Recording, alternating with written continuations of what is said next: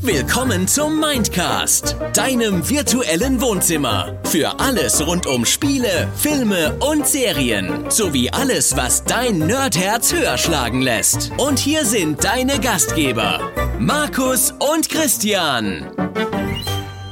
Halli, hallo, hallöle, herzlich willkommen zu einer neuen Folge Mindcast hier. Ich bin der Christian. Ich sage einfach mal Tag Nerds und Tag Markus. Mein Name ist Frauko Ludowig und ich bin explosiv. Ja, dein Arsch ist schon explodiert, habe ich gehört. Ja, so sagt man hier im Kreis. So sagt man, ne?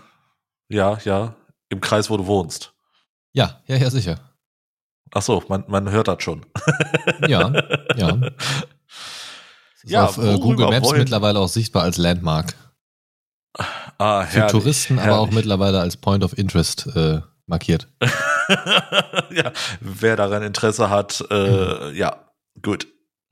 Da, da will ich kein King-Shaming machen. Egal, gehen wir weiter. Wir sprechen heute äh, über diverse Dinge hier im äh, Podcast und zwar unsere Remake-Wünsche. Also äh, Sachen, Spiele, Serien, Filme, wo wir uns vielleicht noch so ein Remake wünschen würden. Was heißt vielleicht, wo wir uns ein Remake wünschen würden. Und äh, ja, das sind, äh, das werdet ihr jetzt erfahren. Und ich würde jetzt einfach mal Markus dir das Wort übergeben ne, dass du oh. mit dann Oh, danke. Danke, oh, wunderschön. Gerne, gerne, gerne. Wunderschön in mich über äh, an mich übergeben. oh Gott. Okay, wo führt das heute wieder hin? Eiskalten Kakao. Ja, an dieser Stelle ja. möchte ich anmerken, wie ätzend es ist, es ist Kakaopulver. Kakao? Ja, es ist wirklich Kakao, aber es ist wirklich ätzend, äh, Kakaopulver in kalte Milch einzurühren. Das ist so nervig. Ja, das ist ah. normal. Das ist Physik. Ja, das ist mir egal. Also, ich könnte dir jetzt einen Vortrag darüber halten. Nö. Okay, so, dann, mach, Chris, dann mach gemutet. Nein, also Remake-Wünsche sind, glaube ich, manchmal so ein bisschen heikles Thema. Es werden ja oft Sachen geremaked und vor allen Dingen so Serien oder Filme gerebootet. Ähm, wobei ich Reboots nicht unbedingt so als Remake sehe. Reboot hat für mich immer so ein bisschen den, den äh, bitteren Beigeschmack von, beim letzten Mal hat's nicht funktioniert, wir mögen die Marke aber, also versuchen wir es nochmal. Das, das ist für mich so ein bisschen Reboot. Und Remake ist, hey, das war cool, lass uns das nochmal machen, aber halt neuer, frischer, besser. So, da mag man jetzt parallel sehen in diesen Aussagen, aber für mich macht es tatsächlich einen Unterschied. Von daher habe ich mich bei den Remakes auf Dinge konzentriert, die ich cool fand, die aber aus irgendeinem Grund meiner Meinung nach nochmal jetzt ne, eine Neuauflage verdient hätten, aus diversen Gründen. Und mein erster Eintrag ist ein Spiel. Und ich bin jetzt schon gespannt, ob wir uns bei dem einen oder anderen Eintrag, wir haben uns hier ja wie immer nicht vorher abgesprochen oder wie meistens bei solchen Themen zumindest, wenn wir irgendwelche Listen uns erstellen, genau. um uns gegenseitig ein bisschen zu überraschen. Ähm, mein erster Eindruck ist ein Spiel, das aus dem Jahr 2001 stammt. Federführend tätig gewesen ist Peter Molyneux und es kommt aus den Lionhead Studios. Hast du eine Idee? Peter Molyneux sagt mir schon direkt was, ja. Ja, der hatte seine Finger äh, zu der Zeit aber in vielen Sachen drin. Ja, der hatte seine Finger in ganz vielen Sachen drin, vor allem so Fantasy Games. In, in seinem, äh, in seiner Sparte tatsächlich auch bekannt so ein bisschen als Traumtänzer, der immer vorab viel zu viel versprochen hat. Ja. Aber ja. auch ein paar innovative Ideen hatte. Und dieses Spiel, nämlich Black and White, hat genau oh. das äh, tatsächlich zumindest teilweise erfüllt. Und im Prinzip ging es darum, dass ihr als Spieler einen Gott spielt, und was innovativ an diesem Spiel gewesen ist, das war eines der wenigen Spiele, die wirklich ähm, mit sehr, sehr wenig Interface ausgekommen sind oder ist. Und ähm, das Ganze hat über eine Gestensteuerung funktioniert. Also Zauber, die ihr gemacht habt, habt ihr quasi bei gedrückter Maustaste, glaube ich, war es, oder zumindest nur mit Mausbewegung, über so Gesten gemacht, habt ihr so eine kleine leuchtende Spur über den Bildschirm gezogen und habt dann gewisse Zauber gewirkt. Kernelement waren aber die Kreaturen. Und zwar konntet ihr euch am Anfang als Gott als ähm, ja für einen ja für einen Untergebenen, für einen Avatar eurer Macht sozusagen entscheiden. Und das war im Grundspiel am Anfang, im ersten Teil, eine Kuh, ein Tiger oder was war das andere nochmal? Kuh, Tiger. Ja. Ah, ein Wolf, genau. Kuh, Tiger oder Wolf. Stimmt, der Wolf. Und die waren am Anfang so ganz klein und knuffig, sind dann aber auch immer größer geworden, ähm, je älter sie geworden sind, je mehr sie gefressen haben und so weiter und denen konntet ihr bestimmte Aufgaben geben. Die haben dann auch mit den Dorfbewohnern, die da so auf der Weltkarte rumgelaufen sind, agiert und ihr selbst mit eurer Götterhand habt auch mit der Umwelt agiert. Das heißt, äh, Felsbrocken geschmissen, Rätsel gelöst, Gebäude platziert, die die äh, Leute dann gebaut haben. Ihr habt so ein bisschen dafür gesorgt, dass äh, ja es durch eure Zauber regnet und die Getreidefelder wachsen. Oder aber ihr habt dafür gesorgt, dass eure Kreatur böse wird und äh, die Leute auffrisst und ins Meer schmeißt. Oder mit eigener Magie äh, Vulkane beschwört, die dann alles dem Untergang weihen. Denn dieses ja. äh, Schema Gut und Böse war tatsächlich sehr ausgeprägt und je nachdem, wie ihr auf die Kreatur eingewirkt habt, also sie so ein bisschen erzogen habt in Richtung Gut oder Böse, haben die sich auch optisch verändert. Und das fand ich halt super cool. Die wurden dann irgendwann so vom, vom Fell und von der Haut her düsterer, sahen immer böser aus oder eben so richtig knuffig, bunt mit Regenbogenfell gefühlt. Ähm, und das war ziemlich cool. Ja. Die böse Kuh fand ich sehr interessant, äh, ihr ja. Design. ja, ich hatte tatsächlich ähm, einen sehr, sehr lieben Affen und einen sehr, sehr bösen Wolf. Das waren so meine zwei Haupt-Playthroughs. Ja. Und ich mochte das Spiel immer sehr gerne. Es war ein total toller Humor. Diese Gestensteuerung war einfach toll, weil man einfach nicht viel brauchte. Man konnte das so ganz entspannt mit einer Hand äh, an der Maus quasi spielen. Genau. Und es war mit der anderen schön. am Joystick, ne? Genau, genau. Für den Joy am Stick. Ähm, das, das Ding ist, äh, Rumble Pack included. Ähm, nein, das, das, Ding bei Black and White ist, ich wünsche, ich, also ich würde mir wünschen, dass davon nochmal was Neues rauskommt oder zumindest was, etwas, das in eine ähnliche Richtung schlägt. Ich glaube, Black and White neu auflegen würde nicht so, nicht so gut funktionieren, weil es damals so ein bisschen unter den oder hinter den Erwartungen zurückgeblieben ist. Ähm, ich fand es aber an sich sehr gut. Der Humor war cool. Es, es gab ja dann auch sozusagen diese tutorialmäßigen Berater, dieses Teufelchen und den äh, so, so, so einen kleinen äh, Gott-Typen. So, so, also ein Engelchen war es ja nicht, es war so ein kleiner Gott eigentlich, was nicht ein bisschen wirklich, ja, komisch ja, war, weil man selbst ja der Gott war. Ähm, aber so ein kleines äh, Göttermännchen und so ein kleines Teufelchen. Und die haben halt immer unterschiedliche Tipps so gegeben, ne? Irgendwie so, äh, da, da ist jetzt ein Dorfbewohner, äh, keine Ahnung, was kann man damit machen? Oh ja, wir müssen ihn retten. Und poppt so dieser andere auf, hm, du könntest ihn auch mit einem Stein zerquetschen, dann ist das Problem auch gelöst, so nach dem Motto. und das war halt cool und, man, und das hat halt auch wieder alles so ein bisschen beeinflusst und es war einfach eine schöne Sache. Was mich damals total genervt hat, ich hatte zu Beginn ähm, die englischsprachige Version und habe die einfach ganz normal gespielt und war halt so, wie es war. Und dann hatte ich mir irgendwann die deutsche Version gekauft und oder be betonen wir es mal anders. Ich hatte die englische Version und dann habe ich mir die deutsche Version gekauft. So, äh, macht daraus, macht daraus das, was ihr wollt. Mm. Und dann war ich sehr enttäuscht, weil immer wenn ein Dorfbewohner gestorben ist, ähm, kam so kam so eine Hintergrundstimme und die hatte immer so Death. So ne? Das, das ja. war schon sehr cool. Und dann hatte man auch einen Friedhof, wo die dann so, ne? Und dann kam die deutsche Version. Und, und das war halt Avatar. Das war halt, nee, pass auf, es war original. Im Englischen so Death. Und im Deutschen Tod. und es war, es war halt einfach lächerlich. Es war tot. es war halt, es war halt super nervig. Ähm, also es war halt so ein kleines Detail, aber so nach der englischen Version war das echt so ein bisschen ein Dämpfer. Kann man dich überhaupt nicht mehr ernst nehmen.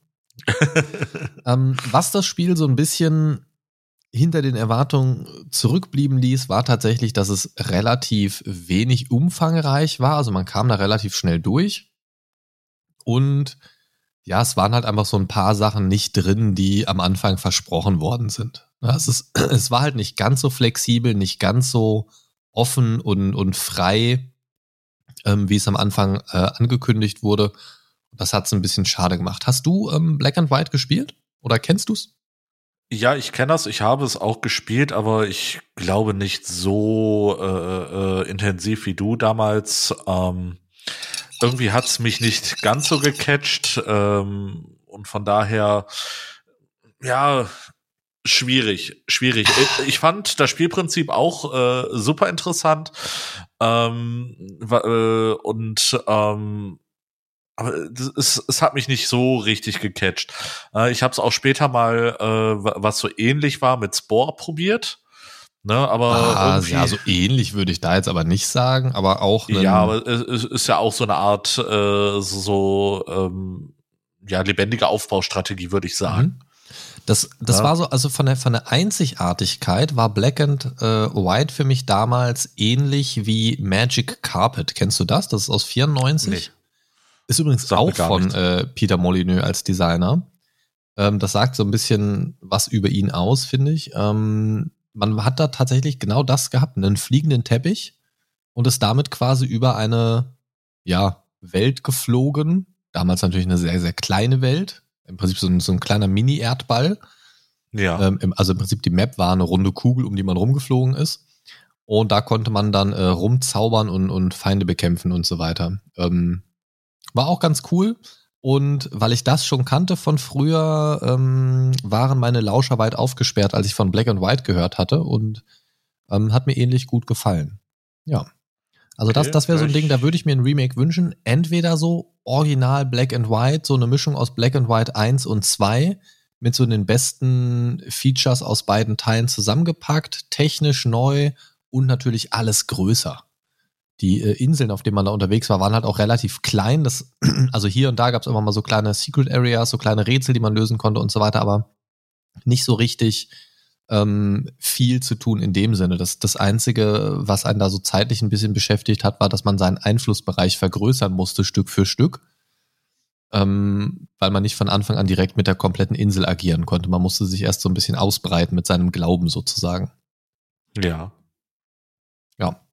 Also das würde ich mir auf jeden Fall wünschen, ob es jetzt so ein Original-Remake ist oder einfach ein Spiel, was, was diese Mechaniken und, und diese Idee aufgreift und das nochmal zeitgemäß umsetzt, ist mir eigentlich egal, aber sowas würde ich mir wünschen tatsächlich. Was ist dein äh, erster Eintrag? Ja, mein erster Eintrag. äh, ich, ich kann schon mal so ein bisschen im Voraus sagen, meine ersten zwei Einträge, die hatte ich schon mal in äh, früheren Folgen angesprochen. Allerdings jetzt nicht so äh, detailreich. Blitzball, the game. Ähm, das wäre geil. Natürlich das wäre geil. So eine Auskopplung nur von Blitzball. Richtig, richtig. EA Blitzball.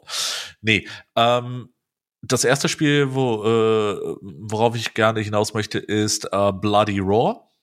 Da gibt's eigentlich schon äh, vier Teile. Raw wie R-A-W oder Raw wie äh, Raw. Gebrüll, Gebrüll? Gebrüll. Okay. Blutiges Gebrüll. Na, ähm, der erste Teil ist 97 erschienen, der vierte Teil äh, datiert aus 2004 ist ein klassisches Beat'em-up-Game. Ich wollte gerade sagen, du hattest schon mal drüber gesprochen. Ich habe es nicht mehr ganz so im Kopf gehabt, aber ich hatte Beat'em-up im Kopf, ja. Genau. Ne? Und ähm, das, das Besondere am Bloody Roar war damals, ähm, dass man oder dass ein Charakter sich auch in ein Biest verwandeln konnte. Ne? Du hattest äh, zum Beispiel äh, einen Tiger, einen Wolf, ein Häschen, eine Fledermaus, einen Maulwurf ne, ähm, die dann dementsprechend äh, spezielle Fähigkeiten hatten. Und ähm, was mich damals so daran fasziniert hat, war einfach, ähm, dass man sowohl mit der menschlichen als auch mit der äh, Beast-Form ähm, so richtig geile Kombos raushauen konnte, während man halt äh, die Combo anfängt als Mensch, äh, hast du dann äh, den Beast Trigger äh, oder das Beast triggern können und dann in der Combo einfach weitermachen Ne, das, das fand ich sehr geil. Das Ding war super dynamisch, echt brutal für seine Zeit. Natürlich nicht Mortal Kombat brutal, aber äh, da, da ging schon richtig gut zur Sache. Ne? Und ähm, ja, die, die Charaktere selbst waren auch super, super unterschiedlich. Ne? Vom äh, stillen äh, äh, Ninja zum Beispiel, der dann zum Maulwurf wurde, zu der äh, dreien Blondine, die dann zur Fledermaus wurde, wow. zu dem niedlichen Mädchen, das zum Häschen wird. Ne? Äh, das, das fand ich halt, äh, war mal ein bisschen was anderes, äh, weil ich früher sehr gerne Beat'em-Ups gespielt habe, Street Fighter Tekken. Ähm, da war ich äh, vorne mit dabei oder Soul Calibur. Mehr so die ähm, Klassiker ähm, also. Genau. Na, da, das äh, habe ich sehr viel konsumiert und äh, Bloody Raw hatte für mich noch mal so einen ganz anderen Stellenwert, weil es mal äh, was ganz Besonderes oder weil was ganz anderes war. Ne? Halt, äh, wie gesagt, äh, mit der Beast-Form dazu und äh, nicht einfach nur, ähm, da, dass du quasi wie bei Tekken zum Beispiel, dass jeder so so seine eigene Art äh, äh, oder seinen eigenen Stil hatte, ne, die teilweise wirklich auch von echten Stilen kam, sondern äh, Bloody Raw war mal so ein bisschen drüber. Ja, wer kennt sie nicht, die Maulwurftechnik. Genau. Einbuddeln und ciao, weg bin ich. Passt zum Ninja. Ja, ja gut, wobei der in der Regel ja wiederkommt. Ne? Der genau. hinterlässt auch keine nee, Haufen im Garten da, da würde ich mir tatsächlich einfach so einen fünften Teil auf äh, den heutigen Engines so ein bisschen wünschen, ne, weil ich, äh, weil es damals schon ziemlich genial aussah und äh, ich mir richtig gut vorstellen kann, dass es auf heutigen Konsolen nochmal äh, ne, ne, ja, noch mal richtig äh, ein Update oder ein Upgrade bekommt. Spielst das, du denn noch äh, Beat'em Ups? Also ist das noch so dein Ding? Ähm, zwischendurch äh, spiele ich in auch Mortal Kombat 11, ja. Ne, wenn ich mal so ein bisschen äh, Bock auf Blut, Gedärme, äh, knackende Knochen und sowas habe, dann ziehe ich mir Mortal Kombat 11 immer noch rein. Okay, ich dachte, dann gehst du auf Kneipentour. Oder so. Ne, dann dann spiele ich Beat'em Up in Real Life. Okay. ne, dann dann suche ich mir den größten, schwersten Gegner und hau ihm erstmal auf die Fresse. Okay. Respekt. Bevor ich dann verteilen. total vermöbelt werde. Ja, ich wollte gerade sagen, das machst du wahrscheinlich genau einmal. Genau. Ich nutze das Überraschungsmoment, aber dann kriege ich voll auf die Hose. Dann, dann, kommt aber auch eine größere Überraschung zurück. Ja. Genau. Ah, herrlich. Nee, das, das wäre so mein erster. Soll, soll ich dann direkt mit, de, mit meinem zweiten Punkt äh, fortfahren oder möchtest du? Ähm, nö, mach ruhig, mach ruhig mal weiter. Alles klar, dann ähm, kommen wir, äh, wo wir gerade okay, zu, Moment. Äh, ah. wo wir gerade bei Blitzball waren. Äh, so schnell war es doch gar nicht. oh Gott. Oh Mann, ey. ähm, Blitzball. Würde ich auf ein äh, Square Enix Spiel zurückkommen. Ähm, Legend of Dragoon heißt es. Äh, datiert aus dem Jahre 2001. Ist ein äh, klassisches äh, Rollenspiel-Adventure. Ähm, prinzipiell ähnlich äh, wie die Final Fantasy Teile, allerdings ähm, ist das so ein bisschen, ja, äh, die, die, die ähm, Welt wird von äh, Spez oder äh, du, du hast so eine Spezialtruppe, äh, so, äh, die sogenannten Dragoner. Und ähm, du läufst mit deiner Party äh, durch die Welt herum, erlebst Abenteuer und äh, bist auf der Suche eben nach diesen äh, oder äh, da, dass jeder für sich quasi den Dragoner in sich erwecken kann. Und äh, das, das fand ich halt äh, eine schöne äh, Engine, die du dazwischen hattest. Das sind nicht nur die rundenbasierten Kämpfe, sondern äh, da hast du auch wieder, wie bei Bloody Road zum Beispiel, ähm, die Möglichkeit, äh, deinen Charakter auf eine andere Stufe zu heben, indem er sich in seine Dragonerform äh, dann weiterentwickelt, ne, was ihm dann äh, nochmal eine mega Stärke, äh, die sind teilweise auch schneller, äh, haben ganz andere äh, Angriffsvarianten und Flügel. Das ist wichtig, Yay, Flügel. Flügel. Daher auch äh, Legend of Dragoon. Äh, die Nein. haben quasi dann so eine Art Drachenform. Okay, also du stehst offensichtlich auch so ein Verwandlungskram irgendwie. Ja, stehe ich voll. Ich weiß nicht wieso, aber ich stehe da mega drauf. ne, okay. Ich, ich habe auch immer damals bei äh, Digimon oder Pokémon so, okay, jetzt, was verwandeln sie sich als nächstes? Oh, ich bin so gespannt. Ne? Ich, ich weiß nicht, warum ich da In einen voll drauf abfahre. Toaster mit WLAN. Genau, ne, das hast du dann bei Digimon. Ja. Ne, dann, wird, dann wird der äh, kleine Saurier auf einmal zum Toaster. Ja, das, genau darauf wollte ich hinaus. Digimon ist also gar nicht meins. Ja, da, da gibt's ja auch äh, diverse Memes dazu, ne? Äh, Evolution in Pokémon und Evolution in Digimon, ne? Also, ja. Und es ist leider so wahr. Ich sag, ich sag mal so, bei Digimon wollten sie einen anderen Weg gehen, sind sie auch. Ja, definitiv. Ist ne? Also wo, find, wo findest du eine Katze, die sich in einen Engel verwandelt? Also pff, ja. Mensch.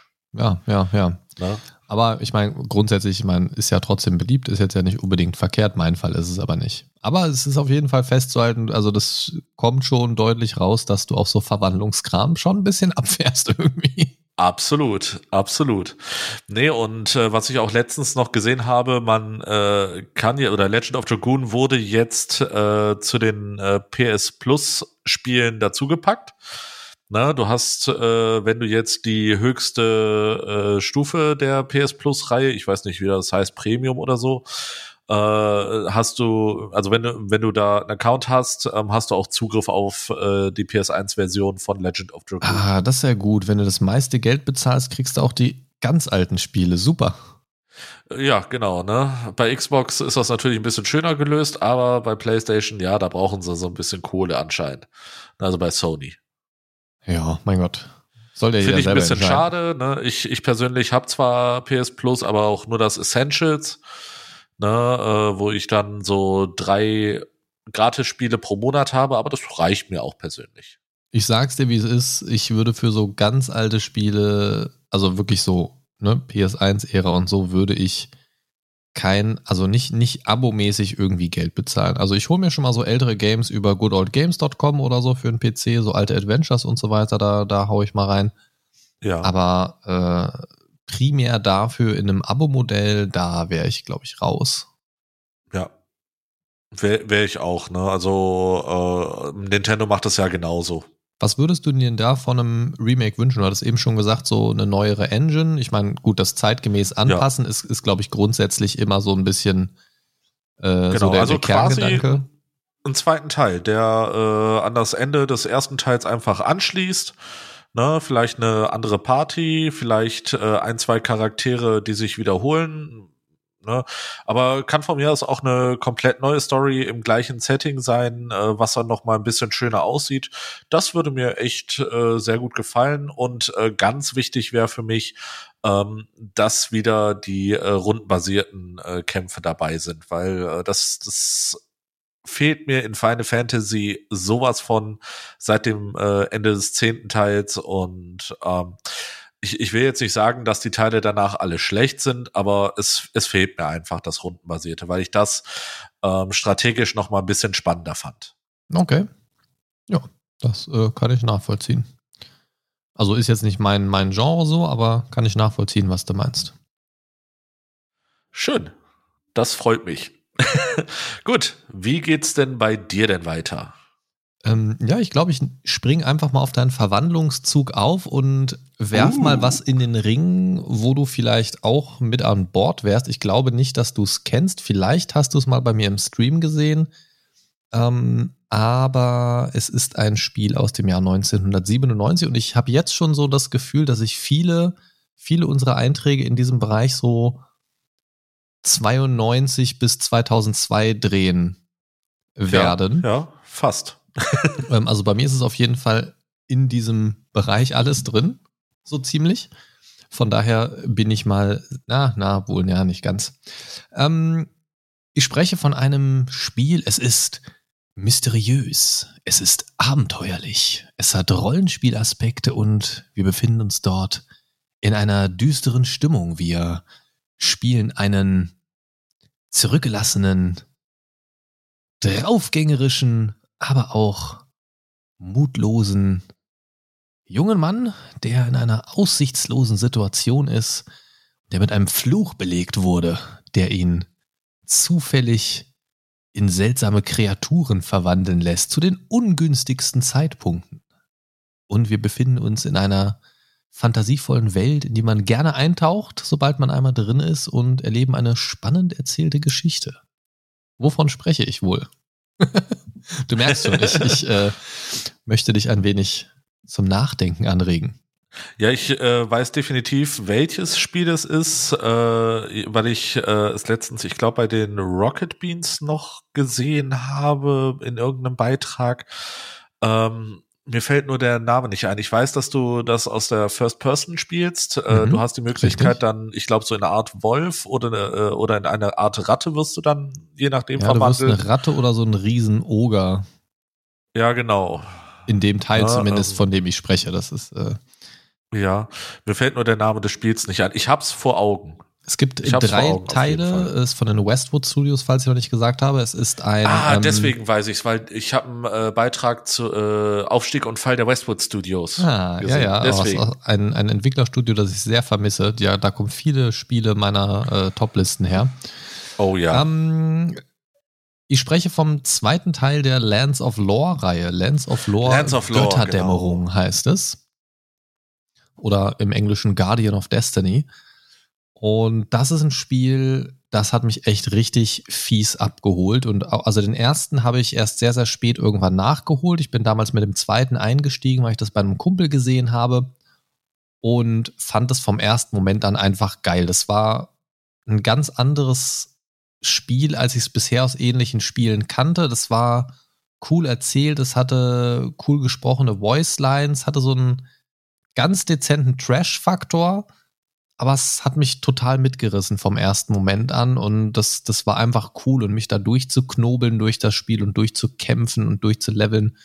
Das hat einfach Spaß gemacht. Der dritte Teil danach, der war dann so ein bisschen optisch aufgebohrt, aber irgendwie nicht so richtig und da kamen die mit der Technik auch nicht mehr so ganz hinterher. Da war das alles eigentlich schon halb altbacken, obwohl es ein bisschen netter aussah als davor aber so richtig hat das dann auch nicht mehr gezündet und das war dann leider so ein bisschen der Untergang der Reihe, was ich sehr schade fand. Ähm, und ich weiß nicht genau, also damals technisch war es, glaube ich, okay. Heute ist es technisch ein bisschen so lala. Es waren halt so rein, äh, reingekiete, echte Schauspieler teilweise in den Sequenzen ja. mit drin, aber vor so gezeichneten pixeligen Hintergründen. Das wirkte teilweise alles so ein bisschen befremdlich, aber man hat halt schon gemerkt, dass sie da ein bisschen Geld in die Hand genommen haben, um da was Cooles zu zaubern. Und diese Welt hat mich einfach abgeholt. Das war einfach so eine mysteriöse Welt, weil man die auch wenig wenig äh, vergleichen konnte mit anderen Fantasy-Welten, weil so viel, so viel war da anders als in den Welten, die ich zur damaligen Zeit so kannte. Und das hat mir einfach total gefallen, weil es nicht so dieses typische Elfen- und Orks-Ding war, sondern einfach ein bisschen was, was äh, Alternatives einem angeboten hat an, an Fantasy-Futter. Und das hat mir sehr gut gefallen. Und da würde ich mir tatsächlich auch ein Remake wünschen, ähm, weil ich mir das nochmal in einer richtig coolen Engine wünschen würde. Also einfach technisch angepasst, sauber umgesetzt, ähm, muss auch gar nicht groß was Neues finden irgendwie. Das, das kann für mich eins zu eins das Spiel sein aber halt nochmal technisch komplett aufpoliert. Also auch nicht, nicht nur ein bisschen hochskaliert oder so, so, so, sondern wirklich neue Engine und so. Also aber halt auch Remake. Genau, aber auch nur, wenn es wirklich diese Stimmung so einfängt. Ja. Ähm, weil die war wirklich schön. Und ich habe das mir neulich jetzt erstmal wieder installiert im Good Old Games Account. Ähm, hab's jetzt noch nicht gespielt, aber das, das, da möchte ich unbedingt mal wieder reingucken, weil es mir einfach immer viel Spaß gemacht hat und ähm, ja, möchte ich gerne mal wieder eintauchen. Ja, das klingt auf jeden Fall spannend. Vor allem, wo du, wo du jetzt sagtest, äh, dass sie da Schauspieler mit ins äh, Spiel direkt so mit integriert haben. Ne? Ja. Äh, Westwood war ja dafür auch äh, bekannt, unter anderem äh, durch die Command Conquer Reihe. Ja. Ähm, auch die Zwischensequenzen mit äh, hochkarätigen Schauspielern zu besetzen, vor allem ab Alarmstufe Rot. Das war richtig geil. Ne? Also für mich war zum Beispiel Command Conquer äh, die Reihe äh, einfach wegen der Zwischensequenzen mega gut gemacht. Ne? Ja. Habe ich, hab ich geliebt deswegen. Auf jeden Fall. Nach, Diper nach Tiberian Dawn nur noch Grütze und auch der Teil leider so lala. Ja.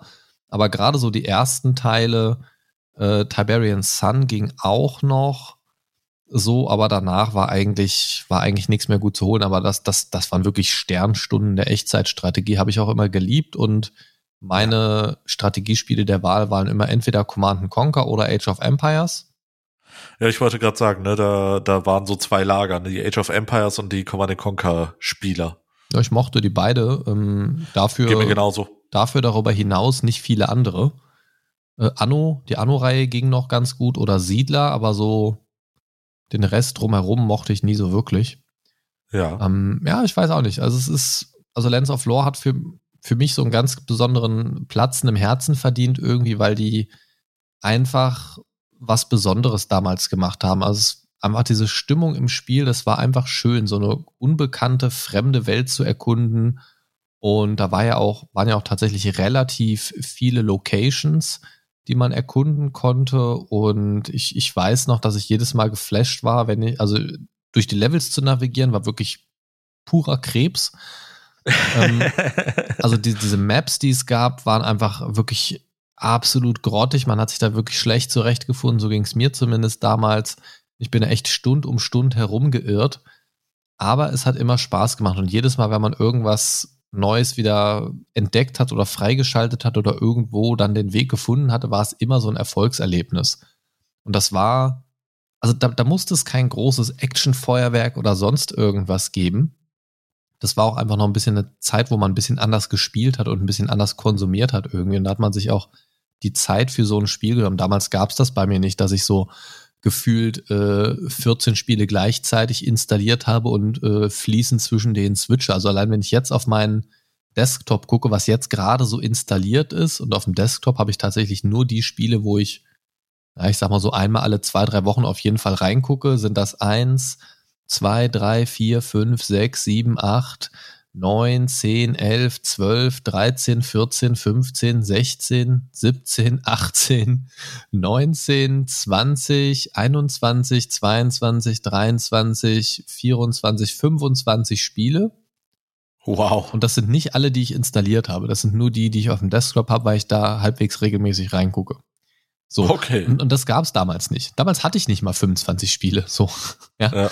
ähm, das, das war einfach ein anderes Konsumieren ja. äh, und viel mehr genießen. Und ich glaube, deswegen sind mir aus der Zeit auch viele Spiele ganz besonders im Gedächtnis geblieben. Aber Lands of Lore, wie gesagt, würde ich mir so ein äh, primär technisches Remake einfach wünschen. Okay. Aber es müsste halt auch wirklich das so einfangen, wie es damals war. Also da bitte nichts neu interpretieren oder so. Das, das, das wäre so ein Spiel, wo ich das auf gar keinen Fall haben wollen würde. Also quasi einfach das gleiche Spiel als Remake. Ja, einfach technisch einmal aufpolieren, beziehungsweise neu machen und dann ist gut. Aber auch ja, das cool. ist so ein Ding, genau wie bei Black and White wird das, glaube ich, nicht passieren, weil das zu sehr unter dem Radar war bei der breiten Masse und ja, das, das heute kein Studio mehr machen würde, glaube ich. Ja, vor allem äh, nicht die Schauspieler rankarren, ne? Ja, das ist heute ja schon fast wieder mehr Standard. Aber das in Kombination mit äh, der Gewinn ist äh, schwer abzuschätzen, das, das wird nicht passieren. Ja. Aber man darf sich ja wünschen. Richtig. Wünschen darfst du es dir immer. Genau. Ja, was äh, ziehst du als zweites aus deinem wunderschönen Hut? Oh, sogar schon als drittes ziehe ich äh, ja, was stimmt. aus meinem Hut. äh, und zwar die einzige Serie in meiner äh, Liste, die ich habe, und zwar äh, hierzulande äh, die 6 Millionen Dollar Familie. Ach du Scheiße. Äh, Im Original die Bionic Six. Ach du Kacke. Oh Gott. okay. Oh, okay. Ne, äh, hab mich damals als Kind, ne, ist äh, 1992 in Deutschland erschienen, 1987 das Original. Ähm, da sprechen wir also von sehr, sehr lange her. Und äh, damals habe ich das äh, so vorm Fernseher gefesselt äh, mit dem Bionic Six. Ich äh, habe es geliebt. Äh, Im Prinzip geht es, äh, wer es nicht kennt, um eine Familie, äh, Eltern, vier Kinder, ähm, die mit äh, bionischen, äh, ich sag mal, Komponenten ausgestattet wurden und äh, quasi gute Taten vollbringen. Ne? Und äh, da gibt es halt, äh, wie damals äh, üblich, einen Oberbösewicht, gegen den sie dann äh, angetreten sind. Und Folge für Folge hat der Oberbösewicht versucht, die Weltherrschaft an sich zu reißen. Und äh, ja, die Bionic Six haben dann äh, natürlich immer den Tag gerettet. Ne? Das war so typische äh, Cartoon-Serie von früher oder Cartoon-Action-Serie äh, von früher. Das war so so ein ja typisches äh, Setting, dass du immer so gut gegen böse hattest, ne? Halt nur in äh, ich sag mal verschiedenen Settings. Das, ja, Ding, ja, das, das Ding ist, ich, ich ja. habe gerade ich habe gerade noch mal die Wiki-Seite aufgemacht, um zu um zu rekapitulieren in meinem Kopf, was da noch mal so diese Grundprämisse war, warum jetzt die ganze Familie plötzlich bionisch ausgestattet war und dieser Satz ist so geil. Bei einem Skiausflug mit seiner Familie werden sie von Aliens angegriffen, wobei alle unter, Achtung, radioaktivem Schnee begraben werden. also ich denke mal, dass der durch den Angriff radioaktiv wurde, aber ja, ja, das liest sich gerade so dumm schon. Ja, prinzipiell ja, die Prämisse war jetzt äh, nicht so hochgestochen, aber gut, das hattest du bei vielen Cartoons. Äh, so heutzutage würdest du wahrscheinlich äh, mit dem Kopfschütteln, äh, ne, ich, ich habe ja auch He-Man damals geliebt und äh, heutzutage, uah, schwierig. Ne? Einfach äh, auch ein Charakter, der eher Mann heißt, ne? äh, ist, ist ja schon schwierig an sich. Ne? Und äh, von daher, äh, als, als Kind war man ja da, ja, kommt, kommt man sich äh, einfacher für Dinge begeistern. Ne? Und äh, ja, die Bionic Six haben mich äh, sehr lange begleitet und äh, dementsprechend würde ich mir einfach äh, ja auch so eine Art Remake äh, wünschen, einfach mal äh, vielleicht so im Anime-Stil, ne, statt äh, die, die typischen, äh, ich sag mal, äh, amerikanischen äh, äh, Animationen äh, dann halt auf Japanisch vielleicht mal ummünzen. Ne? Meinst du das? So eine kleine äh, Anime-Adaption. Bei also, mir ja. also, also, Leute, wenn ihr Christian glücklich machen wollt, nee, also ich glaube tatsächlich, wenn, dann würde es, glaube ich, auch nur als Anime funktionieren, weil Animes halt auch wieder sehr im Hype sind aktuell, beziehungsweise generell so in den letzten Jahren ja und immer beliebter werden auch. Ähm, ich genau. glaube, so einfach als normale Zeichentrickserie würde das, glaube ich, nicht mehr zünden. Nee, als normale Zeichentrickserie nicht, aber man kann ja äh, halt das Ganze so ein bisschen ist. erwachsener gestalten, ein bisschen brutaler, deswegen meine ich. Ne? Ja. Also das, das kann man ja adaptieren. Ich, ich finde auch schön den äh, Wiki-Eintrag von dem Professor, Professor Amadeus Sharp, der äh, die quasi mit diesen äh, Bionics versehen hat. Das klingt, das klingt sehr glaubwürdig und vertrauenserweckend. Professor Amadeus Sharp, das Genie hinter den Bionic Six, dessen Forschungen von der Regierung genehmigt sind. Punkt. klingt, hö klingt höchst offiziell auf jeden Fall und glaubhaft. Ja, auf jeden Fall. Was, was hat dir da besonders gut gefallen? Gibt es da für dich irgendwie so, so ein, also was, was war da so für dich der Catch? Äh, war es der Intro-Song, der dich direkt abgeholt hat? Oder war es das Ding, dass es da das um eine Familie auch, tatsächlich. geht? Irgendwie, nee, das ist ja äh, eher besonders. Genau, das, äh, es ging mir darum, äh, dass es nicht nur ein Charakter war, sondern äh, gleich sechs äh, spezielle Charaktere. Ne, ähm, das, das mochte ich auch damals bei den Thunderbirds so, ne, dass, dass du halt äh, verschiedene Charaktere hattest. Ähm, und äh, deswegen äh, das Ganze so ein bisschen, äh, ja, was Besonderes war. Ja, okay. Und äh, die Action war da auch äh, recht groß in dieser Serie, äh, was ja auch nicht immer so gegeben war, aber du hattest da viele Explosionen, ganz viel kaputt gegangen.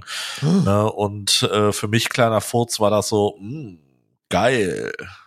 Okay. Also ich, ich mochte damals schon Explosionen. Ja, ja, ja.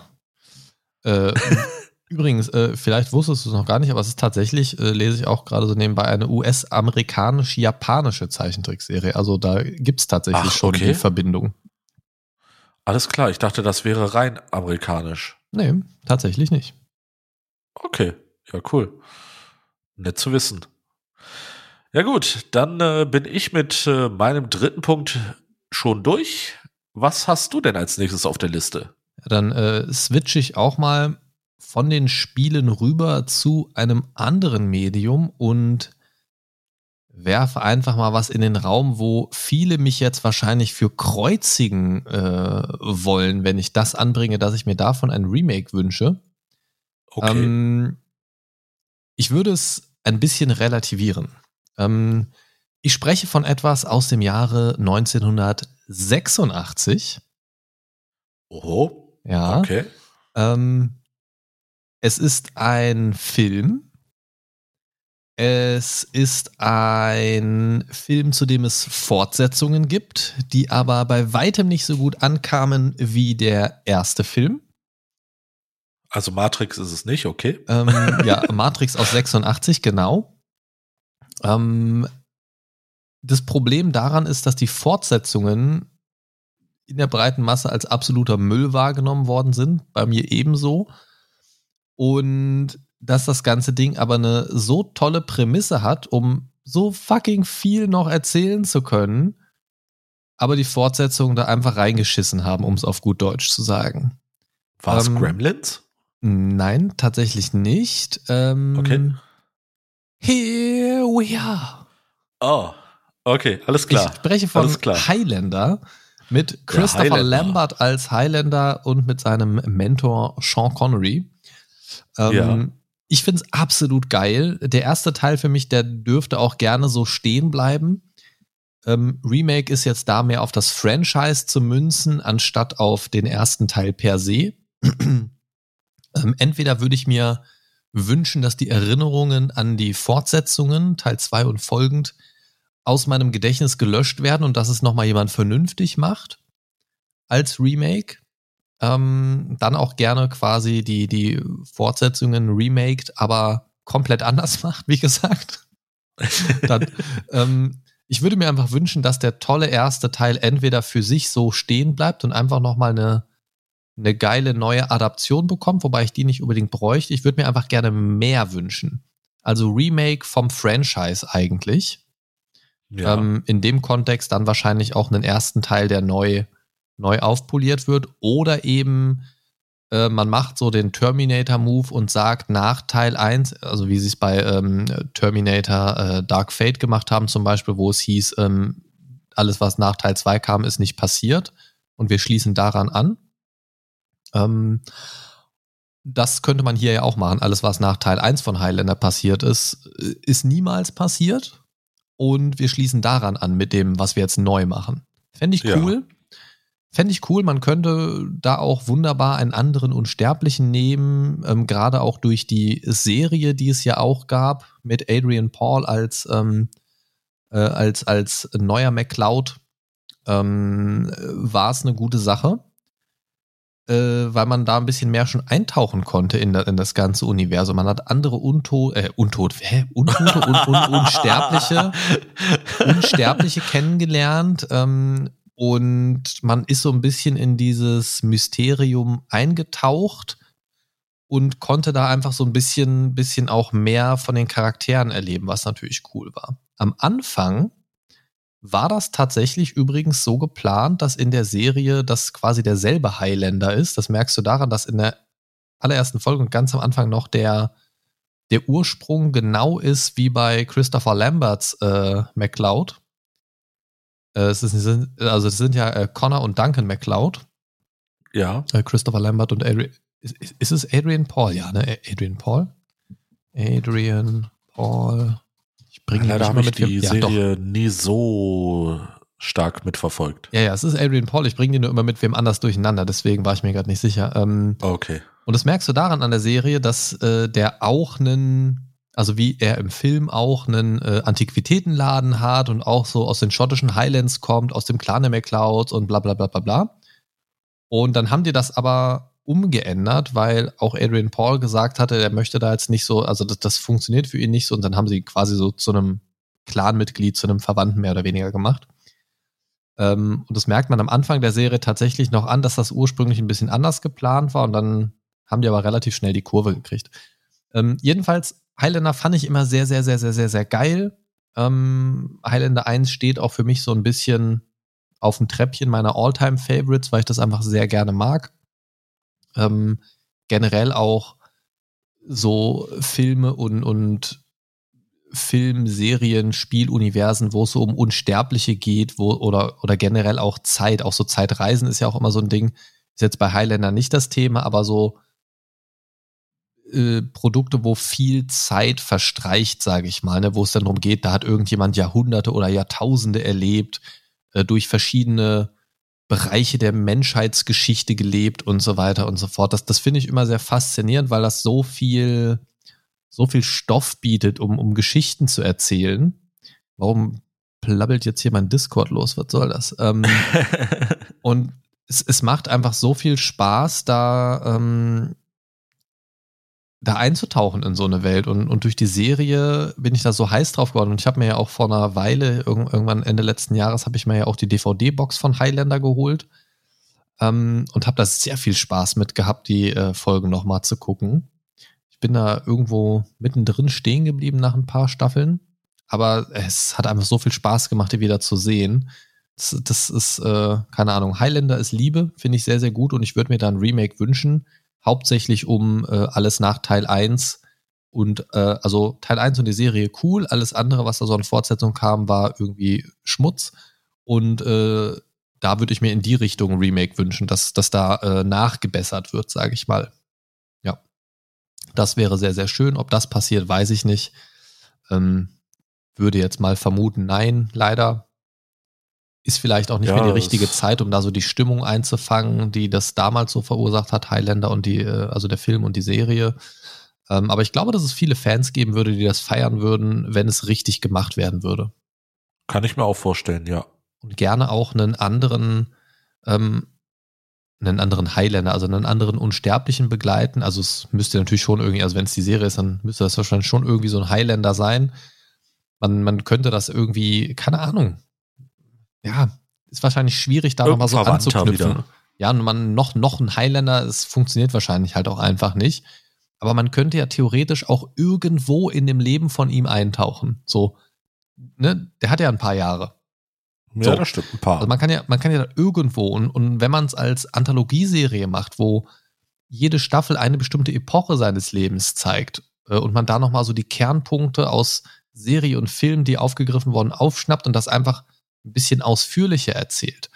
Oder dass man ein bisschen mehr in diese Geheimgesellschaft dieser Wächter, die in der Serie sehr ähm, prominent gewesen sind. Ähm, also die quasi das Ganze, dieses unsterblichen Ding so beobachten, aber nicht eingreifen, so. Ähm, wenn man das machen würde zum Beispiel. Oder so. Also es gibt, gibt schon Möglichkeiten, glaube ich, aber es ist natürlich schwierig, da mit Feingefühl ranzugehen und das richtig zu machen. Ähm, gerade weil da schon sehr viel Mist passiert ist in der Reihe ähm, sind die Leute da, glaube ich, sehr vorsichtig und zurückhaltend. Würde ich mir aber jedenfalls sehr wünschen, wenn sich irgendwann mal jemand trauen würde. Wie seht ihr das da draußen? Äh, Schreibt es uns gerne über diverse Kanäle. Und ähm, ja, würde mich freuen. Christian, was hast du noch dabei? Hast du noch was Cooles oder kommt jetzt der Müll vom Grabbeltisch? also für mich sind äh, die letzten beiden Punkte, die ich habe, eigentlich äh, ganz nice. Wobei äh, bei dem Film, über den ich jetzt kurz mal sprechen wollen würde, äh, vielleicht nicht äh, für jeden Geschmack was ist, aber es ist ein Film, der es geschafft hat, äh, mich sogar zweimal ins Kino zu locken damals. Oh. Ne, ist äh, 1996 rausgekommen. Äh, es ist ein äh, Film eines äh, recht speziellen Genres, der Naturkatastrophen. Ich dachte, du sagst jetzt einfach so ganz trocken, der äh, Pornografie. ja, das hättest du jetzt gerne. Gina ne? Wild in der Spermaklinik. Aha, da kennt sich wer aus. Ja, klar. Alles klar. Nein, äh, ich spreche über den Film Twister. Oh, okay, Klassiker, ja. ja. Äh, wie gesagt, 1996 äh, rausgekommen, ist meines Wissens nach auch der erste Film gewesen, äh, der sich wirklich äh, um Wirbelstürme gedreht hat. Wow. Und, wow, ja, oder? der war richtig schlecht. Uff. Ähm, auf jeden Fall äh, hat mich einfach äh, fasziniert, dass äh, zu der Zeit äh, die Wirbelstürme, die in dem Film vorkamen, auch wirklich richtig gut ausgesehen haben. Also ich hatte äh, schon so ein bisschen Pipi in der Buchs. Ne? Ich dachte mir so, wow, okay, wenn die wirklich äh, so aussehen, krass. Und äh, dass es Leute gibt, äh, die auch Wirbelstürme jagen, sogenannte Tornado Hunter äh, dachte ich mir so, alles klar, ihr Leute seid äh, sowas von durchgedreht und äh, durchgedreht. Ähm, oh Mann. Jetzt, ja, ja. ich mache noch mehr rotierende Witze. Nee, auf jeden Fall ähm, fand ich halt äh, die Prämisse äh, mit dem Film, dass es, äh, ne, äh, dass es Meteorologen gibt, äh, der auch Stürme jagt äh, mit, mit seiner Crew zusammen äh, halt äh, super interessant fand. Äh, Helen Hunt äh, in der Rolle als äh, Ex-Partnerin äh, dieses eben besagten Meteorologen und ähm, ja, äh, dass sich das so richtig schön aufbaut, ne, mit erstmal so kleineren Wirbelstürmen bis hin äh, zu dem sogenannten F5-Tornado, ne, der höchsten Kategorie ne, auf der Fujita-Skala. Ich, ich, du sagst, ich habe mich da so ein bisschen äh, eingelesen, was das angeht. Äh, und ähm, Twister war für mich äh, so eine Art, ja, ich, ich würde nicht sagen Meilenstein aber es war hoch faszinierend für mich und äh, einfach auch so ein bisschen äh, so der, der erste Eindruck über äh, die, die, die wissenschaftlichen Phänomene, äh, was äh, die Wirbelsturmjagd äh, angeht, äh, plus halt die ganze Action dabei, ne? Und äh, zwischendurch auch so ein paar äh, lockere Szenen äh, da, äh, da eingestreut. Äh, das hat für mich so wirklich einen richtig äh, einen runden Film draus gemacht. Und ähm, ja, da, da würde ich mir tatsächlich wünschen, ähm, es, es muss auch kein, äh, äh, ich sag mal, Teil zwei sein, sondern von mir aus können sie gerne den ersten nehmen und dann äh, quasi auch nochmal so ein Remake davon machen, ne, mit der heutigen Technik noch dazu, ähm, der dann nochmal so ein bisschen beeindruckender, ein bisschen hübscher aussieht, ähm, Ne, und wie gesagt, äh, ich, ich interessiere mich generell äh, so ein bisschen für die, äh, ja, ich sag mal, Wirbelsturmforschung, äh, dadurch, dass es auch diverse äh, Serien noch gibt, wie die Tornado Hunters. Die sich um, ähm, um diese Thematik halt drehen. Genau, richtig, wo es sich um diese Thematik dreht. Ne, ähm, und äh, die dann halt einfach äh, mit ihren aufgemotzten Panzerfahrzeugen einfach mal in Wirbelstürme reinfahren ne? und das dann äh, so mega feiern, wenn sie gerade so mitten im Sturm drin sind und ich denke mir so, Alter, ich würde mir so in die Hose scheißen, wenn ich jetzt an eurer Stelle wäre.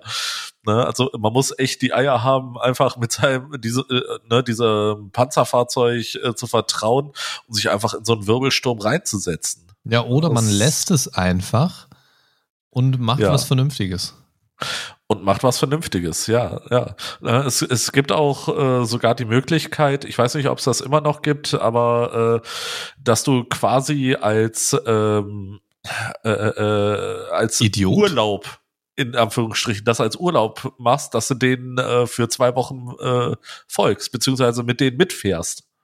Ja, voll die Auto. gute Idee. Ja, mach das doch mal. Ja, ja. Ich meine, manche, äh, äh, es gibt Touristen, die gehen nach Tschernobyl, ne? Also, hm. ne? Ja, was soll ich dazu jetzt sagen? Also, keine Ahnung. Äh, Twister hat für mich nur eine Erinnerung und zwar eine fliegende Kuh. Genau. Ne? Die, die wahrscheinlich Kuh, ne? berühmteste ne? Szene. ja, oh, da fliegt eine Kuh. Oh, da ja. fliegt noch eine. Nein, nein, ich glaube, das war die gleiche. ja, ich weiß auch nicht. Also, das, äh, nee, keine Ahnung. Also, Twister war nie so meins. Ähm, ja. Ich glaube tatsächlich, dass ja, ich, ich überlege gerade, warum man da einen Remake haben wollen würde. Ich glaube, der funktioniert tatsächlich heute noch recht gut. Durchaus, durchaus, weil diese Naturkatastrophen, äh, je nachdem, wie man die halt äh, ins Bild setzt, können unheimlich beeindruckend sein. Also ich glaube tatsächlich, ja. dass die Effekte damals auch relativ gut waren. Also ich glaube, das könnte heute noch gut funktionieren. Ja, ich gucke den auch zwischendurch immer mal wieder, wenn der irgendwie, wenn ich sehe, dass der im Fernsehen läuft oder auf Stream verfügbar ist, dann lasse ich den auch gerne noch nebenbei noch laufen. Also, ne, also ich glaube, also das ist auch nicht, nicht, äh, also ich überlege gerade, wo wäre der Mehrwert durch Remake? Wahrscheinlich ist das, äh, also der Mehrwert äh, wird wahrscheinlich nicht so groß sein, eben weil die Effekte damals schon wirklich gut waren. Ne? Also ich denke mal, ich rede da nur von Nuancen, wo man es heute noch mal ein bisschen besser machen kann. Ne? Aber das ist, äh, wie du schon sagtest, man darf sich ja wünschen. Ja, nee, alles, alles gut. Ich will es dir ja jetzt auch nicht äh, weniger schmackhaft machen. Ich habe nur gerade überlegt, würde ich mir das wünschen und wenn ja, warum? Äh, vielleicht könnte man die Kuh ersetzen durch eine äh, wilde Bande äh, Klimakleber, die im Tornado äh, hin und her gewirbelt wird. Da seht ihr es, da seht ihr es. Ist das ein Klimakleber? Ist das noch? Nein, ich glaube, das ist derselbe. no. Ja, schön ja, ist dann, wenn der Kleber hält und der Tornado kommt. Ja. Und sie tatsächlich festgeklebt bleiben und dann äh, schön rumgewirbelt werden. Mit festgeklebten Händen. Geht wahrscheinlich sehr gut aus. Auf jeden Fall. Twister in den Armen.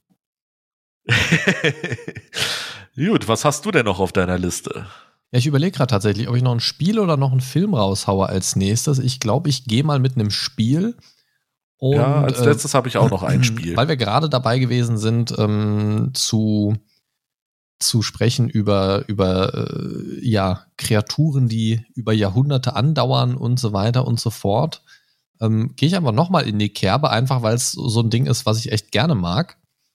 Ähm, und zwar ist es ein Spiel, mal, mal gucken, ob du drauf kommst, von äh, Troika Games aus dem Jahr 2004.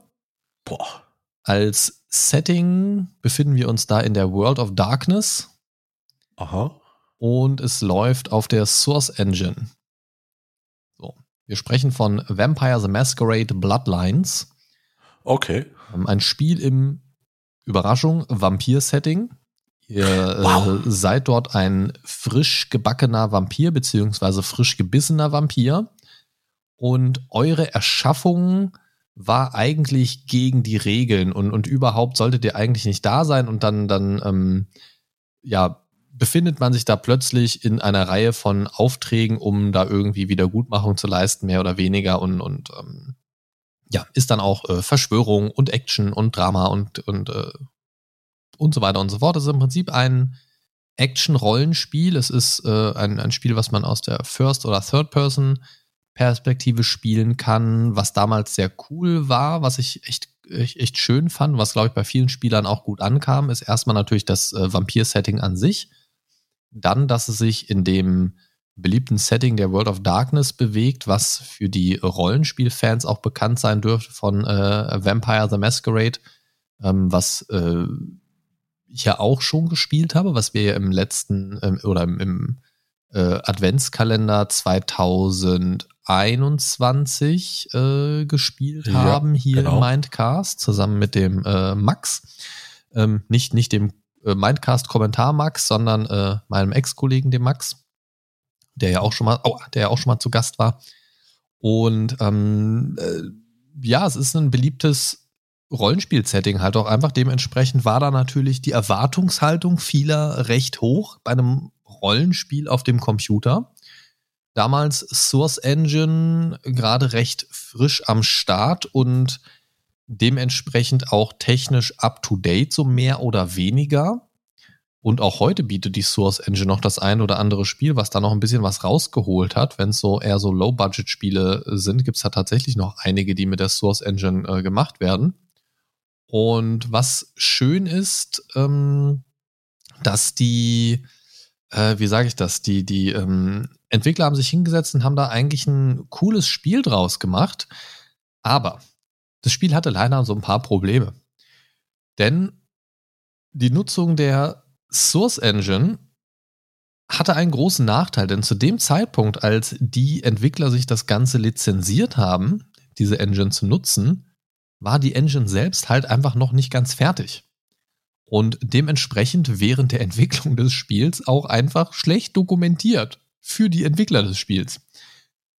Das heißt, unfertige Engine mit schlechter Dokumentation oder unvollständiger Dokumentation. Das heißt, die mussten hier und da ein bisschen kreativ werden, konnten hier und da einige angedachte Features nicht so umsetzen wie geplant und mussten hier und da auch einfach mit Problemen technischer Natur kämpfen. Und das, was schade ist, ist, dieses Spiel war sehr beliebt und es ist auch echt ein gutes Spiel. Es hat einen coolen Soundtrack, es erzählt eine coole Story. Man kann sich da als Vampir ähm, mehr oder weniger frei ausleben und auch sehr, sehr viel freie Entscheidungen treffen tatsächlich für ein Spiel dieses Alters.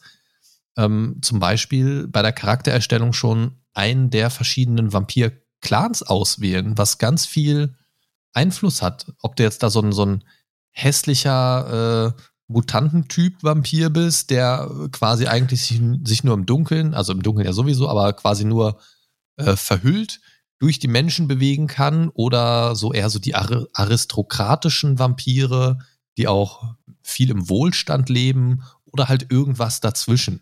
So Kanalisationsgrottenolm oder Akademiker-Vampir, so nach dem Motto. und halt, wie gesagt, so alles dazwischen. Und, und das hat halt viel Möglichkeiten gebeten, nicht nur den, äh, gegeben, nicht nur den Charakter zu entwickeln, sondern auch so zu spielen, halt sich da so reinzufuchsen und reinzudenken. Aber die, die Spielwelt hat halt auch entsprechend auf dich reagiert. Und du hattest halt auch sehr unterschiedliche Möglichkeiten. Also vom, vom, von der Grundwahl des Clans her einfach. Dadurch hast du auch unterschiedliche magische Fähigkeiten bekommen, diese Vampirmagie, die man nutzen konnte. Und an sich ein sehr, sehr cooles Spiel, aber technisch gesehen einfach nicht gut genug umgesetzt aus diversen Gründen. Und deswegen wünsche ich mir da ein, ja, nochmal ein gutes, neues äh, Remake. Meine Hoffnung schwindet tatsächlich immer mehr, weil es ist ja tatsächlich eine Fortsetzung angekündigt. Ähm, Vamp, du schnaufst übrigens gerade wieder sehr. Ähm, oh, Vampire Bloodlines, äh, Bloodlines 2 ist es, glaube ich. Bloodlines 2, ja. Das Ding ist, das ist so ein bisschen im Entwicklungslimbus. So, das war schon angekündigt, boah, keine Ahnung, vor ewigen Zeiten, aber also es war ursprünglich für 2019 angekündigt. Und aktueller Stand ist, dass da noch keine Veröffentlichung in Sicht ist. Ähm, und das ist natürlich ein bisschen schwierig, wenn es 2019 schon rauskommen sollte. Und auch da gab es schon so Preview-Videos und so weiter und so fort. Und seitdem ist da noch nichts wirklich Handfestes am Start. Das führt zu der Problematik, dass das, selbst wenn da irgendwann ein Spiel rauskommt, wahrscheinlich technisch nicht mehr auf dem neuesten Stand ist. Das heißt, da kommt dann wieder, also vielleicht ein etwas polierteres Spiel, das mag ja sein, dass es nicht so technisch angekratzt ist vom Grundgerüst her, aber es wird einfach technisch nicht mehr auf dem aktuellen Stand sein. Das kann so. sein, ja. Und allein das ist das, was ich da aktuell auf den, in den Videos sehe, so was es so äh, zu den Trailern bisher so gab, das erinnert mich sehr vom, vom Gameplay so ein bisschen an Dying Light von den Spielmechaniken her in so ein äh, Vampir-Setting gesetzt. Aber ich kann dir anhand des Trailers jetzt schon sagen, dass das Spiel nicht so aussehen wird wie in den Trailern. So, weil das ist definitiv nicht Standardtechnik von 2019, sondern gut aufpoliert und da wird es entweder wieder dieses krasse Downgrade geben oder bis es rauskommt, wird die Engine und was auch immer genutzt wird, einfach nicht mehr nicht mehr sinnvoll sein für das Jahr, in dem es rauskommt. Und das ist halt, ja, keine Ahnung, es macht mir halt keine Hoffnung, dass da was Gutes bei rumkommt. Deswegen wünsche ich mir eigentlich, ehrlich gesagt, weniger diese Fortsetzung, sondern einfach ein vernünftiges Remake von dem neuen. Zum Beispiel eine Unreal Engine 5 oder so könnte das doch richtig geil sein. Aber auch da sehe ich eher schwarz. Zum einen, weil dieser zweite Teil immer noch in der Schwebe ist. Ähm, warum sollte man also vom ersten Teil ein Remake machen, bevor der zweite Teil veröffentlicht wird? Ihr wisst, was ich meine. Das funktioniert ja rein logisch schon nicht so wirklich. Und ja, keine Ahnung. Ich hab da wenig Hoffnung, aber ich hätte Bock drauf, weil Vampire the Masquerade Bloodlines einfach ein cooles Spiel war. Und äh, ich glaube, wo ich da gerade so drüber spreche, werde ich mir das einfach die Tage nochmal installieren, da so den Community Fanpage drüber ziehen und äh, da irgendwann noch mal reinballern irgendwie, weil es macht schon Spaß. Es ist jetzt rückblickend, wer die Source Engine kennt, weiß, dass die jetzt halt auch nicht mehr so das Nonplusultra ist mittlerweile. Und von der Steuerung her und vom Gameplay her war es halt echt schon ein bisschen schwierig, als es rauskam. Es war halt immer schon so ein bisschen klotzig und holprig. Und ja, das, deswegen werde ich da nicht lange Spaß dran haben, denke ich. Aber ich würde mir halt ein Remake wünschen, was das Ganze so ein bisschen mal in unsere Jetztzeit äh, transportiert, technisch gesehen. Genau. Also ihr merkt schon, meine Remake-Wünsche hauptsächlich, also bei den Spielen ist es eigentlich immer so das Technische, ähm, weil es viele Spiele gibt von früher und die Liste hätte ich wirklich noch endlos verlängern können, ähm, die mir sehr gut gefallen oder gefallen haben. aber die mittlerweile einfach spielerisch kaum noch machbar sind, weil es einfach keinen Spaß mehr macht, das heute zu spielen, weil man sich an so viele Komfortfunktionen gewöhnt hat und ja, auch einfach einen gewissen Standard gewohnt ist mittlerweile, was so Inventarmanagement angeht oder, oder grundsätzliche Steuerungsoptionen oder die Optionen generell Dinge einstellen zu können. So, die manchmal je nach Alter des Spiels einfach noch gar kein Thema gewesen sind, die sich mittlerweile aber einfach sehr etabliert haben. Ja, das äh, wäre so meine Nummer vier gewesen. Möchtest du noch schnell die Nummer 5 dranhängen? Ähm, kann ich machen, dann dürftest du dich entscheiden. Möchtest du noch einen Film oder noch ein Spiel? Also ich würde noch ein Spiel. Okay. Also dahin packen. Okay, dann äh, kriegst du das und verpasst meinen äh, großartigen Remake-Wunsch eines Films, den wir vielleicht in einem weiteren Teil nochmal besprechen können. Ähm, Alles klar. Ich spreche, äh, du darfst gerne wieder miträtseln, genau wie ihr da draußen, die jetzt gerade äh, an eurem Radiogerät sitzt und, und diese Ausstrahlung über den Äther hört, über den digitalen Äther. Ähm, Bioshock. Nein.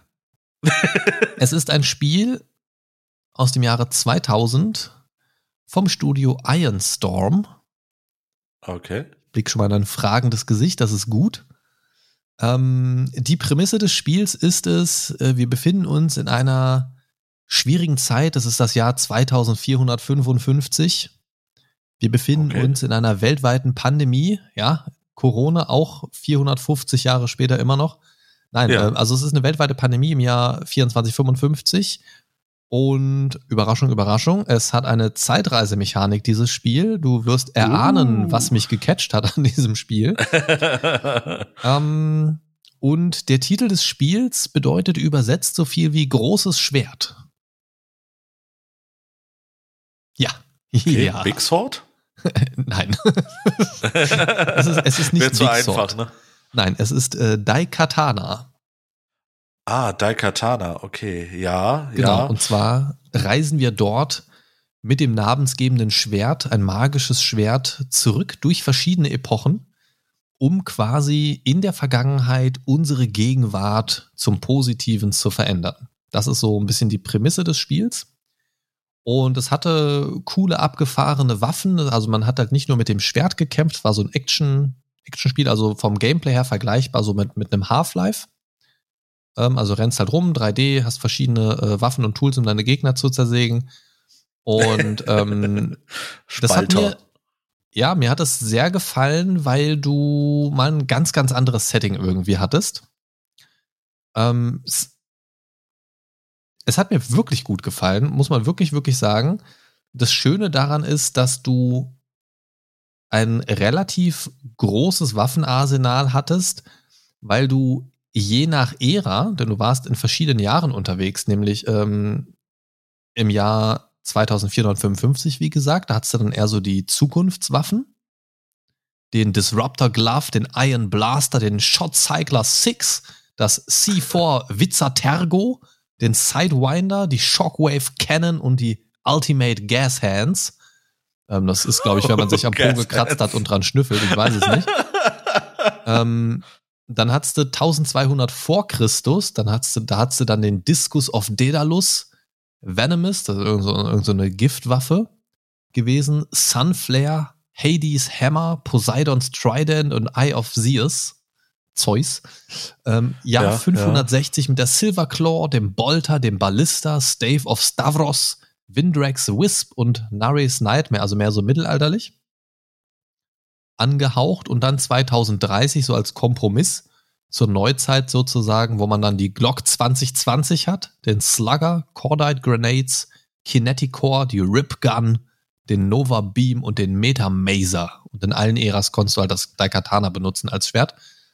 Ähm, und es war halt cool, weil du, du kommst in eine andere Zeit und hast plötzlich auch ein anderes Waffenset zur Verfügung.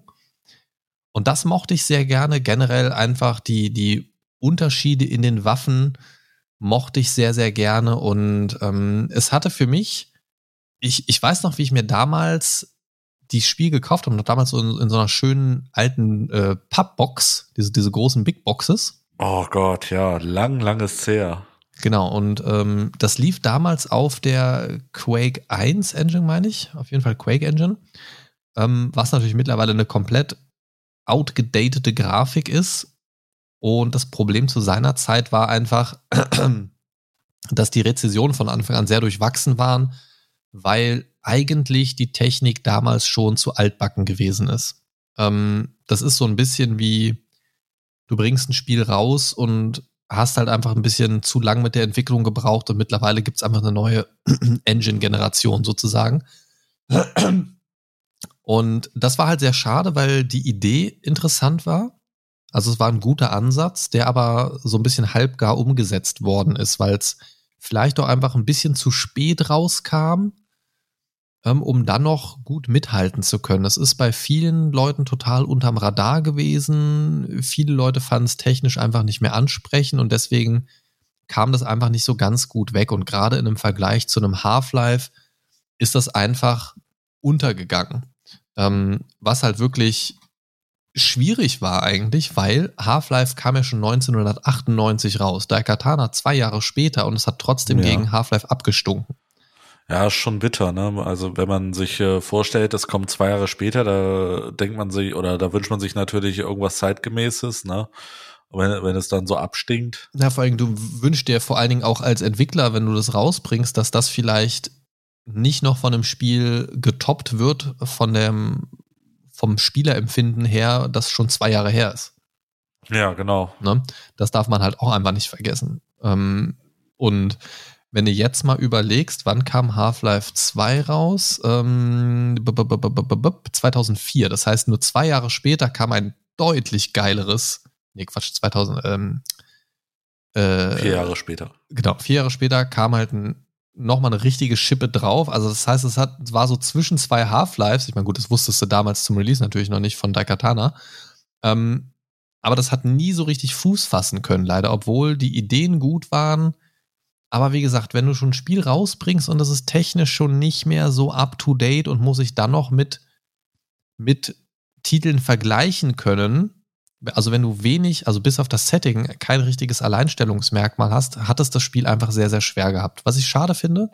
Deswegen würde ich mir dann Remake wünschen, ähm, dass diese Idee, die ich grundsätzlich gut finde, und auch dieses äh, verschiedene Zeiten, verschiedene Waffensettings und so weiter, das nochmal aufgreift, aber eben mit dem Ziel im Sinne, das auch wirklich zeitgemäß zu veröffentlichen, so. Und das wäre halt richtig, richtig cool. Aber auch da glaube ich, dass der Drops gelutscht ist, weil es einfach, ähm, ja, zu negativ angekommen ist, als dass es jetzt, glaube ich, noch eine ehrliche Chance bekommen würde. Das ist so meine Vermutung. Ich glaube aber, dass es Leuten Spaß machen könnte. Wobei ich aber auch denke, dass die Art Shooter jetzt heute nicht mehr so unbedingt funktioniert. Es sei denn, du machst sowas wie so ein Doom oder ein Doom Eternal, was einfach nur noch voll auf die Fresse Dauerfeuer. Ja, klar, klar. So, dann kann es funktionieren, aber das war nicht so das Konzept von dem Spiel. Also ich glaube nicht, dass es noch funktionieren könnte. Ähm, ich würde aber auf jeden Fall mal einen Blick riskieren, falls sich jemand entscheidet, das Ganze umzusetzen. Also, ihr lieben Unreal-Fan-Communities äh, da draußen, äh, haut mal was in der Unreal Engine 5 raus. Ich bin dabei. Ja. Ja, cool.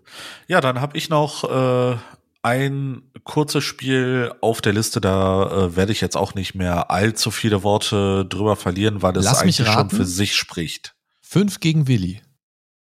Fast. Fast. Geil, Mann.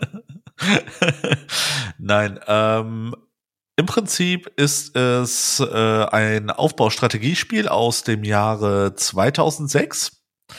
Es ist nicht Command Conquer, aber das Franchise äh, war damals um die Zeit äh, eine ganz große Geschichte, äh, beginnend mit zwei Hobbits oh. aus, auf dem Weg nach Mordor und äh, das Spiel, um das es äh, sich hier dreht, äh, da gab es ja äh, einige äh, Spiele, die im Herr der Ringe-Universum äh, vorhanden waren. Aber ich rede äh, hier um äh, von Schlacht um Mittelerde. Ich habe es befürchtet. Ne? Und äh, ja, gab zwei Teile. Ne? Der zweite Teil, wie gesagt, 2006 rausgekommen. Äh, eines äh, für um oder um die Zeit äh, sehr beliebten äh, Spiele. Und äh, ja, ich habe Schlacht um Mittelerde eigentlich auch sehr, sehr gerne gespielt, weil zur damaligen Zeit äh, war ich auch, äh, wie gesagt, im äh, Command Conquer und Age of Empires Fieber. Und äh, da kam Schlacht um Mittelerde äh, nochmal dazu. Das war dann für mich äh, richtig schön ein äh, Command Conquer im Fantasy-Bereich. Und äh, ja, prinzipiell war es für mich einfach äh, schön ähm, mit mit den Einheiten, die man quasi aus den Filmen kennt, äh, dann selber ein bisschen äh, spielen zu können. Na, da hatte ich äh, ja dann meinen Spaß. Und äh, ja, ich würde mir auch wünschen, ähm, dass es äh, nochmal so eine äh, aufgehübschtere Version wieder gibt, ne, nochmal vielleicht ein bisschen was Größeres, ne, äh, vielleicht noch äh, die Hobbit-Teile implementieren. Äh, das fände ich schon ganz geil. Ja, okay. Ja, kann ich verstehen. Die, die, äh, also das ist natürlich auch so ein Setting, was ich sehr mag ne, die Welt von Mittelerde und drumherum so ein bisschen.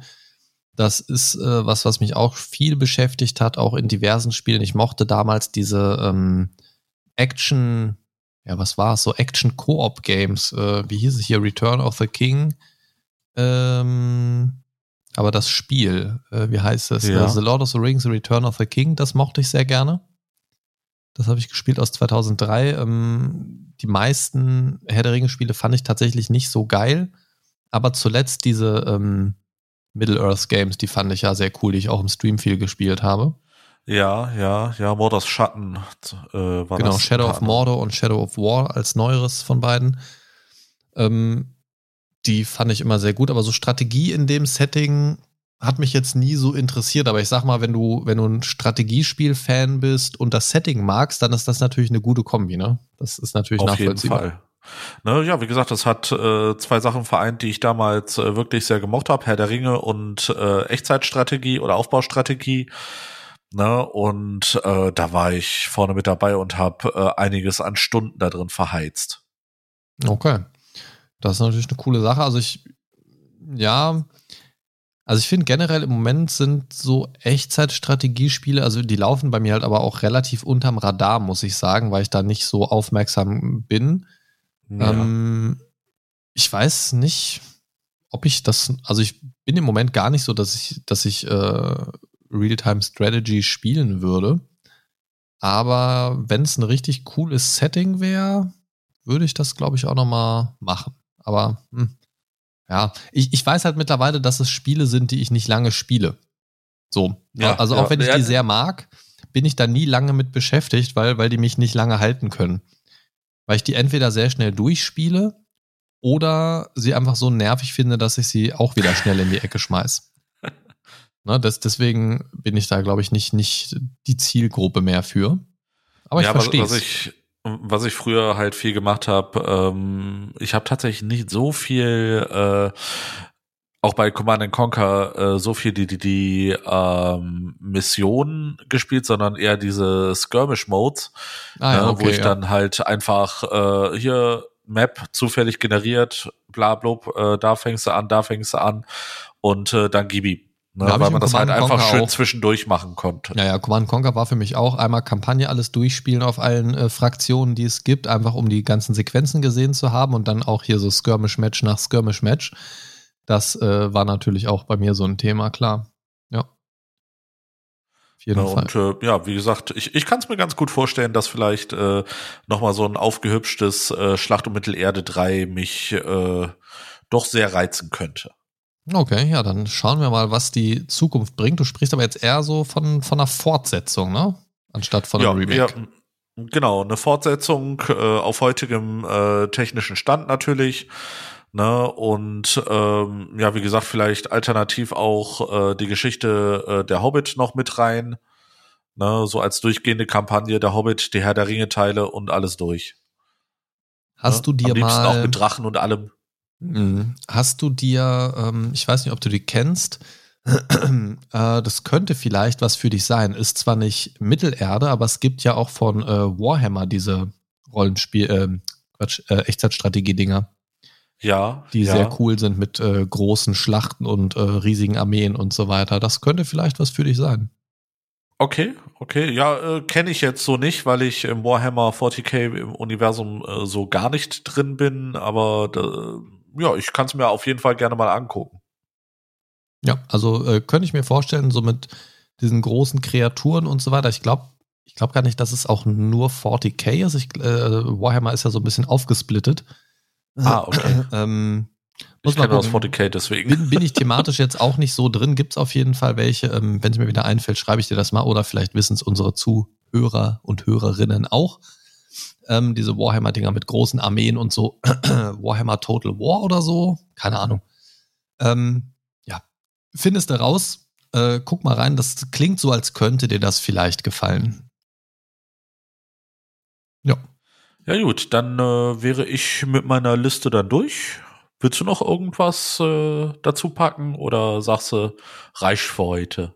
Ähm, nö, meine Liste ist soweit durch. Also ich habe natürlich noch theoretisch schier endlos weiter hier was in der Liste möglich, aber wir wollen es für heute dabei belassen. Mich würde natürlich noch interessieren, was ihr da draußen so denkt. Was was von unserer Liste würdet ihr so unterstreichen oder würdet ihr lieber wieder rausstreichen aus unserer Liste, um da ein Remake zu verhindern aus irgendwelchen Gründen? Teilt uns gerne mit auf www.mindcast-podcast.de slash feedback oder über die diversen sozialen Kanäle Instagram, Facebook, Twitter oder kommt einfach in unseren Discord-Server hinein oder auf unseren Discord-Server drauf wie es zuletzt auch ein paar Leute getan haben. Und äh, an dieser Stelle möchte ich einfach mal zum Beispiel begrüßen als eines der neueren äh, Discord-Mitglieder die Meryl, die äh, jetzt kürzlich auch mal sich in den Sprachchannel getraut hat.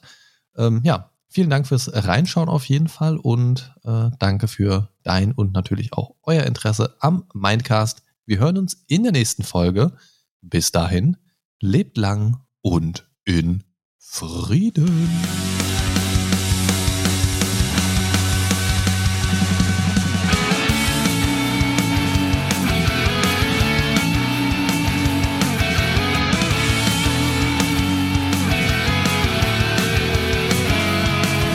The Mindcast is here to save your day.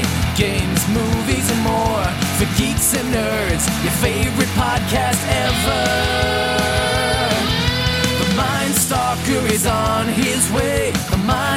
Is here to save the day. The Mind Stalker is on his way, talking about things the mind casts away.